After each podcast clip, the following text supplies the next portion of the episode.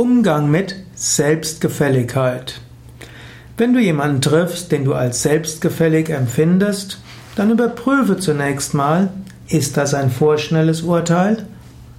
Denn Menschen, die du als selbstgefällig erlebst, sind es oft gar nicht. Manchmal sind Menschen recht unsicher und sie übertünchen ihre oder überspielen ihre Unsicherheit mit scheinbarer Selbstgefälligkeit. Und manchmal haben Menschen auch wirklich etwas Gutes getan und haben allen Grund, darauf stolz zu sein. Da muss man ihnen jetzt nicht Selbstgefälligkeit vorwerfen. Natürlich, manche Menschen sind nicht bereit, Neues zu tun. Manche Menschen wollen nicht ja, jetzt eine Änderung äh, einführen. Du magst das als Selbstgefälligkeit empfinden, aber vielleicht sind die Menschen gerade etwas gemütlich. Und manchmal ist es gut, dass du neue Ideen hineinbringst. Manchmal ist es gut, dass du etwas Unruhe hineinbringst. Aber die anderen haben genauso Grund, ruhig zu sein.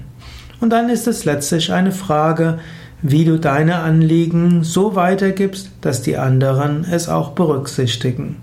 Im Allgemeinen ist es gut, nicht in den anderen Selbstgefälligkeit zu sehen, sondern eine Form der Gemütlichkeit, eine Form der Zufriedenheit und vielleicht sogar eine Form der, des Ausruhens, die durchaus wertzuschätzen ist.